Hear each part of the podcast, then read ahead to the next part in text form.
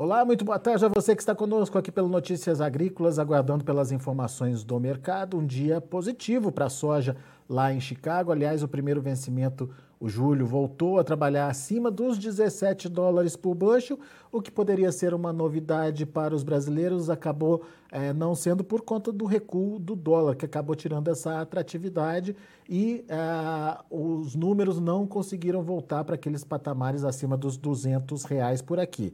A gente vai conversar sobre tudo isso com Vlamir Brandalize, lá da Brandalize Consult, que já está conosco por telefone hoje. Seja bem-vindo, viu, Vlamir? Obrigado por estar aqui com a gente, nos ajudar a entender. Vamos começar, começar a entender esse movimento positivo da soja hoje, que veio na contramão do que aconteceu com o trigo e também com o milho, Vlamir. Trigo e milho encerrando no vermelho hoje. O que, que aconteceu? Boa tarde, Alex. Boa tarde a todos. Olha, Alex, foi exatamente um mercado hoje técnico. Hoje era um dia que o pessoal aproveitou para fazer lucros em cima do trigo, porque o trigo agora sentindo que o peso da guerra na Ucrânia, lá na Ucrânia está tá diminuindo, ou seja, o atrito lá nesses últimos dias não, não houve muito bombardeio, né, Alex? Então, dá sinais aí de calmaria por lá. Já há indicativos de que a Ucrânia vai começar a exportar um pouco mais trigo. Então, o trigo, como estava muito valorizado perante a soja, a relação de trigo-soja está muito a favor do trigo, ele acabou liquidando e justo a soja que estava numa situação de, de cotação em linha para queda, ela teve uma situação inversa, ou seja, o pessoal estava vendendo posição de trigo, comprando posição de soja, e como nós estávamos com o dólar queda no Brasil, isso refletia também em pressão positiva para a soja lá em Chicago. Então, fator dólar brasileiro barato e mercado de, de trigo. Flamir, tá me ouvindo? Estou te ouvindo, Alex. Em tá. paralelo, tá. também tem um fator, um fator valorização um pouco do, uh, do farelo aí na semana também está se valorizando um pouco, está muito barato, né? Então, ajudando um pouquinho a soja. Mas é trigo, dólar e, vamos dizer assim, um pouquinho farelo que pressionaram, mas quase tudo no lado técnico e não fundamental, né, Alex? Pois é, isso na prática quer dizer o quê, Vlamir? A gente pode continuar vendo esse mercado em alta lá em Chicago? Da soja especificamente? Olha, é, é, esse, quando é um movimento técnico que nem esse, não. Ele, ele é um movimento diário, no caso do dia, ele não dá a garantia de continuidade, né? Quando é um fator fundamental e forte, ele tende normalmente a dar um, um, um apelo de continuidade.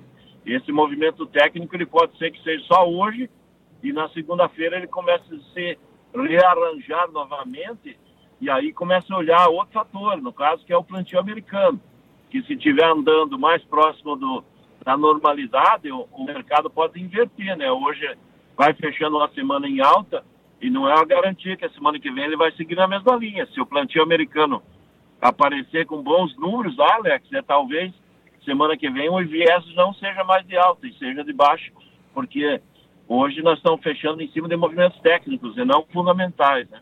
Daí então segunda-feira passa a prevalecer a condição é, do clima e o desenvolvimento das lavouras lá nos Estados Unidos. É, sim, exatamente. No final da tarde da segunda-feira tem o relatório do USA, que vai refletir efetivamente na terça-feira nessa situação. E se o final de semana for um final de semana de condições boas, que o pessoal consiga avançar com o plantio, ele já vai refletir na segunda-feira, porque hoje em dia o, o, mercado acompanha muito, muito de perto né, o que está acontecendo com as lavouras, antes do próprio uso divulgar os relatórios, né, Alex? Ô, ô, ô Vlamir, e aqui no Brasil, hein? É, mesmo com essa alta da soja em Chicago, o dólar acabou tirando a competitividade de, de novos preços aí para a soja brasileira? Tirou, o dólar acabou anulando esses ganhos que tinha em Chicago, porque aqui o mercado de balcão praticamente não mudou nada na semana. Se a gente pegar um balcão gaúcho, por exemplo, trabalhou na faixa de 184 reais a semana inteira, não mudou quase nada. E o mercado de Porto aí hoje de 194 a 196, a soja agora de maio com junho. E, e essa posição que o produtor queria, o pessoal que vende no interior quer que o Porto trabalha acima de 200, 202 aí no curto prazo, na né, exposição curta, para dar uma condição melhor aí no interior. Por exemplo, Paraná mercado de lotes, aí a posição de venda seria perto de 190 no, no FOB, mas como o Porto está pagando 193, 194, acaba dando menos de 190, 187, 186 no interior, e daí, quando chega no produtor, dá na faixa de 180, daí o produtor não vende, né, Alex? Ô, Vlamir, mas especificamente para o Brasil, alguma possibilidade aí de volta aí para os 200?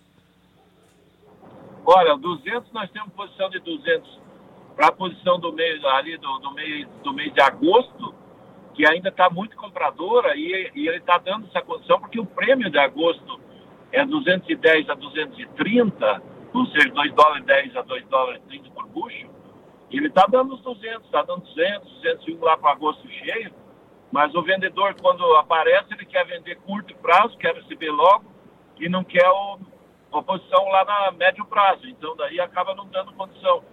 E se o clima americano permitir e a plantio avançar, esse meio de ano de 200 reais talvez se perca.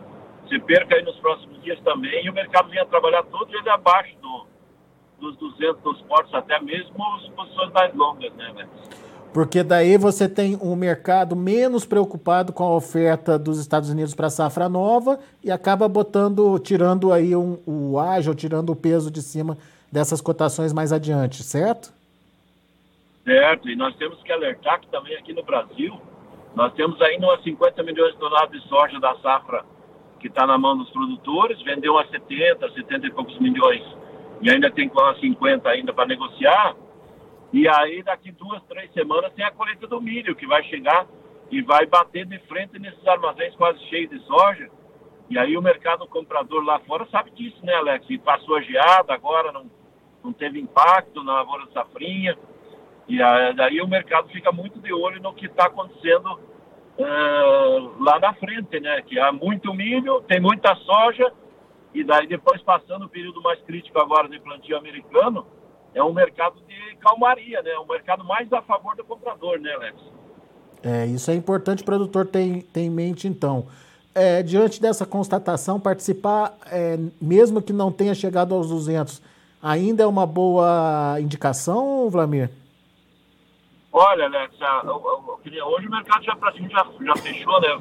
Para a semana que vem, em função de todos esses fatores que estão se alinhando para ter um viés de leve baixa, seria um momento para o produtor fazer alguma posição.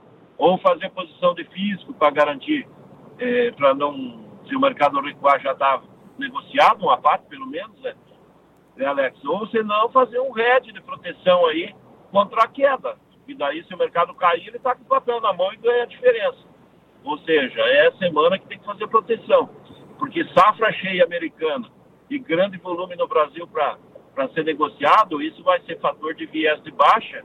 E esses 17 dólares que nós estamos fechando a semana, ele tende a caminhar aí, quando acomodar os mercados, na faixa dos 16. Nós poderemos perder um dólar por bucho. Isso aí dá uns 10 reais por saca no mercado brasileiro, né, Leandro? É, é isso aí. Muito bom. Vlamir Brandalize, meu caro, muito obrigado mais uma vez por estar aqui com a gente, nos ajudar a entender essa movimentação do mercado. Vlamir, que gentilmente está atendendo a gente, está no meio da estrada, né, Vlamir? Exatamente, Alex. Estamos aí no meio da estrada, indo lá para a roça esse fim de semana. Obrigado, viu, Vlamir, pela disponibilidade de estar aqui com a gente, dividir um pouquinho aí da sua experiência com o produtor que acompanha aqui o Notícias Agrícolas. Volte sempre. É isso aí, Alex. Bom final de semana para vocês aí. Bom final de semana aí, o pessoal que está escutando nós aí. Valeu, Vlamir. Abração. Tá aí, Vlamir Brandalize, da Brandalize Consulting, aqui com a gente no Notícias Agrícolas. Três fatores, então, ajudaram a, a deixar esse mercado positivo aí para a soja. Queda do dólar, venda técnica ah, com os operadores vendendo trigo, comprando soja e valorização aí do farelo, valorização que aconteceu ao longo de toda essa semana. Três fatores que garantiram uma reabilitação aí dos preços. A soja julho, por exemplo, voltando aos 17 dólares por bushel. Vamos ver os preços? Vamos lá. Para julho, 17 dólares e 5 centes por bushel, 14 pontos mais 75 de alta. Agosto, 16 dólares e 41 centes por bushel, 11,25 de elevação. Setembro, 15 dólares e 67 centes por bushel, 8 pontos mais 25 de alta. E o novembro, 15 dólares e 21 centes por bushel, 7 pontos mais 25 de elevação. Esses são os números da soja. Temos também o milho, vamos lá. Milho para julho, 7 dólares e 78 centos por bushel, caindo 4,5 pontos. e meio. Milho seguiu aí a tendência do trigo e acabou encerrando no vermelho. Setembro, 7 dólares e 47 centos por bushel, 3,5 de baixa. Dezembro, 7 dólares e 32 centos por bushel, 4 pontos de queda. E o março de 2023, 7 dólares e 35 centos por bushel, recuando também 4 pontos. E para finalizar, o trigo, Olha aí, setembro, 11 dólares e 74 centos por bushel, 31 pontos e meio de baixa. Dezembro, 11 dólares e 79 centos por bushel, 30 pontos mais 75 de queda. Para março de 23, 11 dólares e 80 centos por bushel, 29 pontos e meio de baixa. E o maio fechando com 11 dólares e 66 centos por bushel, 26 pontos mais 25 de queda são os números do mercado de grãos lá na Bolsa de Chicago, positivo para soja, negativo para trigo e milho. A gente vai ficando por aqui, agradeço muito a sua atenção, a sua audiência. Notícias Agrícolas, 25 anos ao lado do produtor rural. Se inscreva em nossas mídias sociais. No Facebook, Notícias Agrícolas. No Instagram, arroba Notícias Agrícolas. E em nosso Twitter, arroba Norteagri. E para não perder nenhum vídeo, não se esqueça de nos acompanhar no YouTube e na Twitch Notícias Agrícolas Oficial.